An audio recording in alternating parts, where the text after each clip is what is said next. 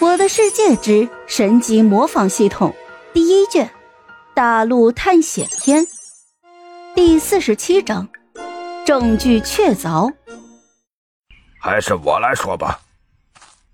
只见木钢铁走了出来，紧接着便把木婉告诉他的经过再次和众人说了一遍。众人一听，都带着崇敬的眼神看着普凡。毕竟可以从三个苦力怕手中救人，那实至名归的是大英雄啊！这个时候，不合时宜的声音再次传来。只见这制图师再次露出了恍然大悟的神情。哦，我明白了，原来是这样的，好一出英雄救美的戏码呀！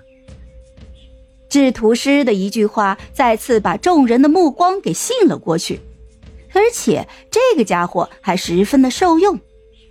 只见他推了推鼻梁上的金丝眼镜，开始解释道：“刚才穆叔叔将婉儿妹妹和这个普凡相遇的经过都说了，我就不多赘述了啊。下面我就说一下我的一些小看法。首先，第一点就是婉儿妹妹之前也是天天的外出，说去冒险，可是每次都能平安回来。”可是偏偏这一次却遇到了三只爬行者，这太突然了吧！第二点嘛，就是这个普凡一下子就解决了三个爬行者，这是什么样的实力啊？我想就不用我多说了吧。我想在座的各位没有一个人有这样的实力吧。第三点，这个家伙解决完爬行者之后就饿得受不了了。而且我听闻当天木婉妹妹可是把全村的口粮都给了这家伙了。我想问一下各位，哪个村民外出不带个半个月的口粮的？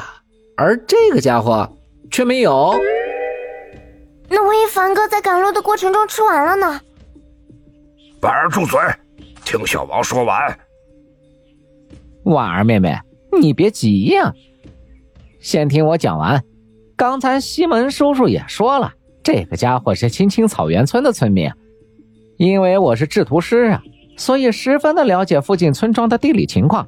这青青草原村离我们隔壁村也就八个小时的路程，这个家伙怎么可能会在八个小时的时间内就消耗了半个月的口粮呢？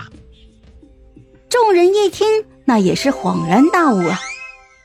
而且呀，最为重要的是。我听说隔壁的青青草原村前几天就被村民给入侵了，为什么这个家伙相安无事，反而在我们村庄混得风生水起呢？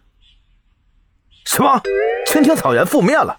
啊，这，哎呀，这这慢咩咩那个老家伙还欠我三块面包呢！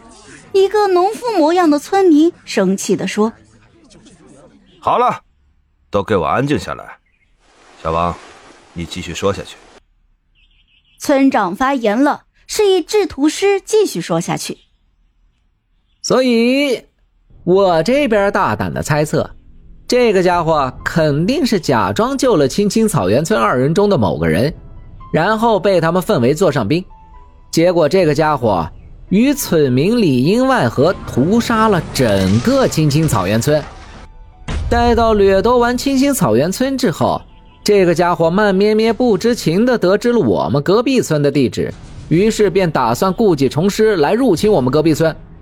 结果好巧不巧的遇到了在外的婉儿妹妹，于是啊，这个家伙便演了一出英雄救美的戏码，这样他就顺理成章的来到了我们村子。好了，这一集我就讲完了，朋友们。该你们帮我点点赞和评论一下啦，有月票的也一定要投给我哦，感 谢感谢。